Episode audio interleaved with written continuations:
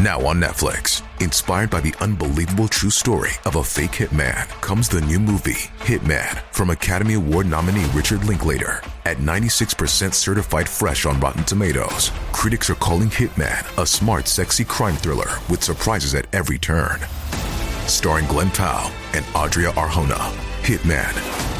Now playing on Netflix and in select theaters. Rated R. 我们常在神佛的图画上看见他们头上都有一个大圆圈，这表示神佛头上都有光。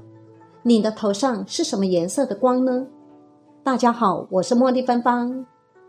以下是一位住在对岸大陆的佛弟子分享：我十二岁时，全家住在北平。我父亲在华北机关做事，有一位姓黄的同事。是福建人，两个人很要好。有一天，从上海来的两位朋友来拜访我父亲，正好黄先生也在，于是替他们互相介绍后，并约定晚上同黄先生一同到他们投宿的旅社去再聚聚。晚上七点钟左右，天色已经很暗。当时的北平电灯还不普遍，路灯仅仅是一盏小煤油灯。挂在墙上的玻璃罩子里面，光线十分暗淡。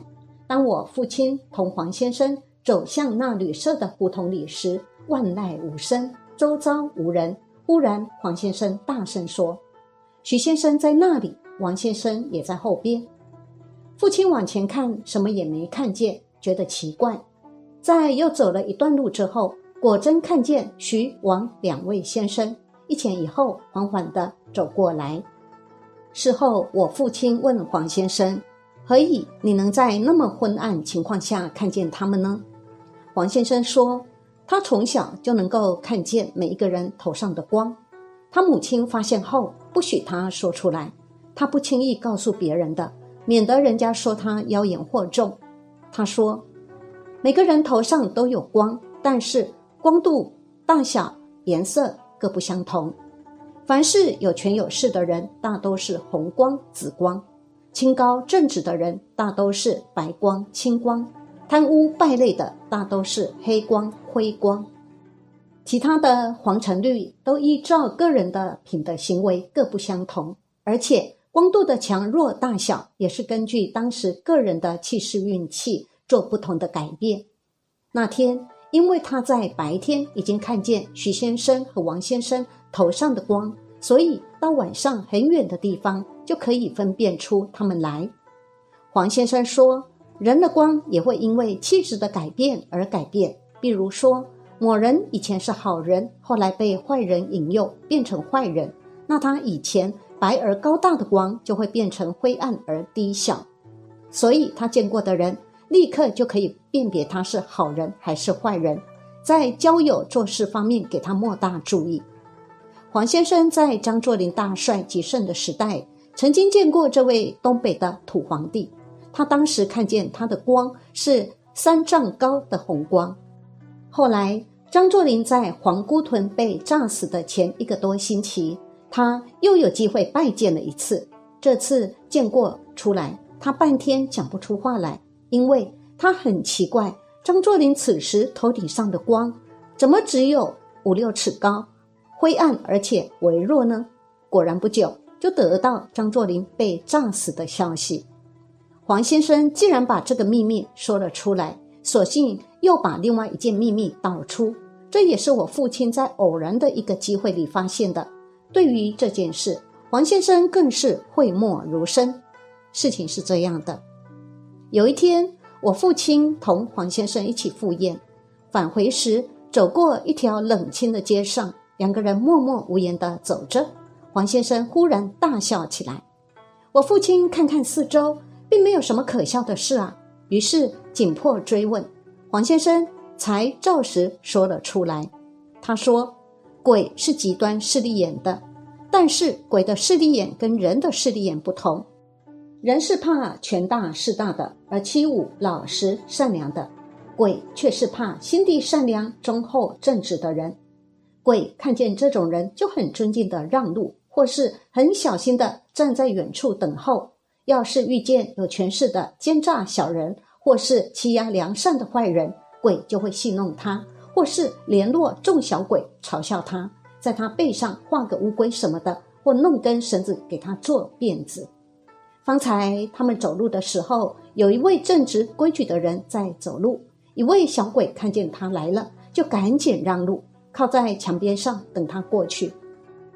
正巧这时候，那个行路的人鞋带松了，于是把脚蹬在墙上解他的鞋带，正好一脚蹬在小鬼的身上。小鬼当时惊骇的手舞足蹈，跑又跑不掉的样子，实在好笑。所以黄先生不知不觉便笑了出来。连鬼都看不起坏人，捉弄坏人，可见有钱能使鬼推磨这句话是人用来为自己的胡作非为找借口的。这里补充一下，看过一则真实历史记载，一位土地神给一人托梦，催促他在土地庙前砌堵墙，因为有个德性非常高尚、正直的人，每天经过庙门前的路，每次他走过时，土地神都忙不迭的提前起身作揖，一天数次，太疲累了。但过段时间后，刚要动工时，土地神又来托梦说。不必破费了，因为那个君子被世人恶俗腐蚀变质了，他不必在意了。唏嘘啊，积善难也，为恶何其易？做大善事的人身上会发红光，鬼都不敢欺负。我前不久认识一位女子，叫 L，本来在我单位隔壁上班，同属一个系统。我的单位没有休息的地方。中午休息时，就到 L 那里和他一起休息。有一次，知道他被附体，看到的是一位阴灵。阴灵求我告诉妈妈超度他，我只好对他说了我的情况。他回家后告诉他的妈妈，他妈妈一定要他带我回家见面谈谈。趁一次游园活动，就去他家了，以了他母亲的心愿。一进他家的院门，我的心咯噔了一下。这是凶宅呀，怪不得 L 催我去他家。院子是长三角地，有一面是社区围墙，恰似一把尖刀划房子。可是我一进门，家虽然不采光，气场却很好。L 和弟弟都成了家，和父母住在一起，很大的房子，装修的不错。L 告诉我说，房子是租的，月租才四百元，我还赞叹太便宜了。这样的房子没有一千两百元是租不到的呀。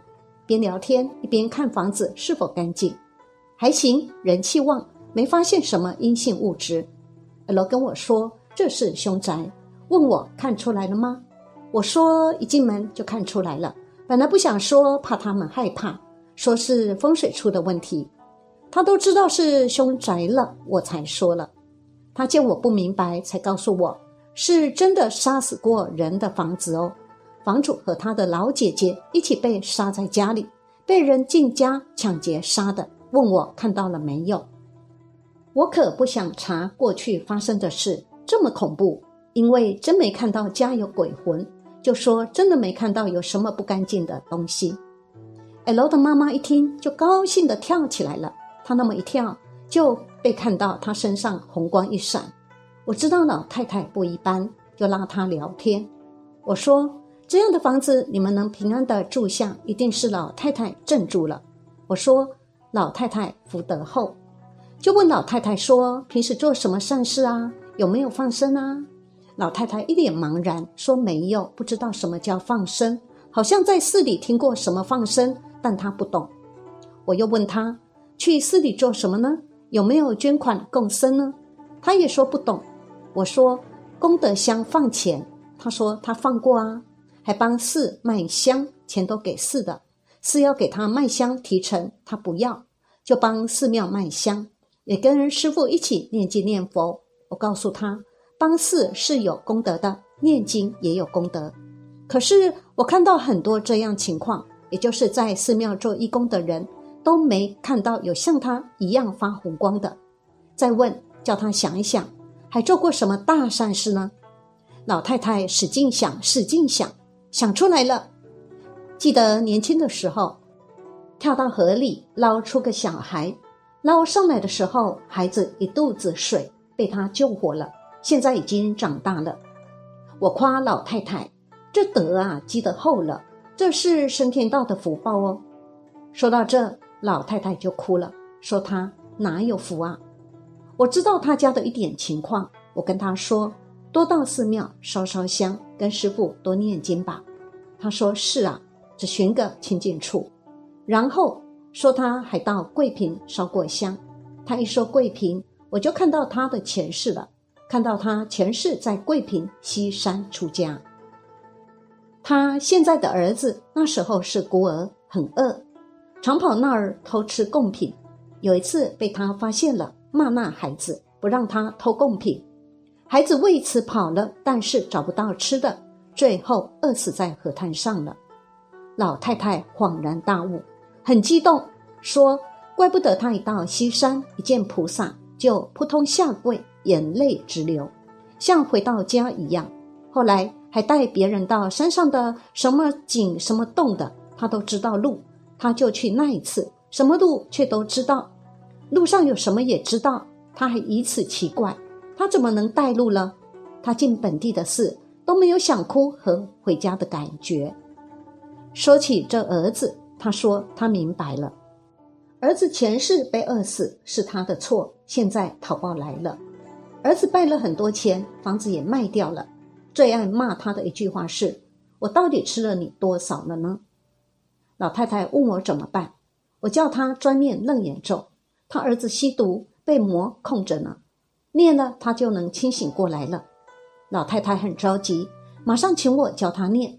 我打开电脑教他，让他跟着电脑念，几乎没有怎么错的。差不多六十的人了，能有这样的念佛功夫，我都佩服他。他第一次念楞严咒的水准，相当于我念三个月后的水准。这应该是他前世念得很熟的原因。他说他从小烧香，哪怕闭着眼睛，一拿起香就是九根。原来是前世天天拿，现在都拿得那么溜了，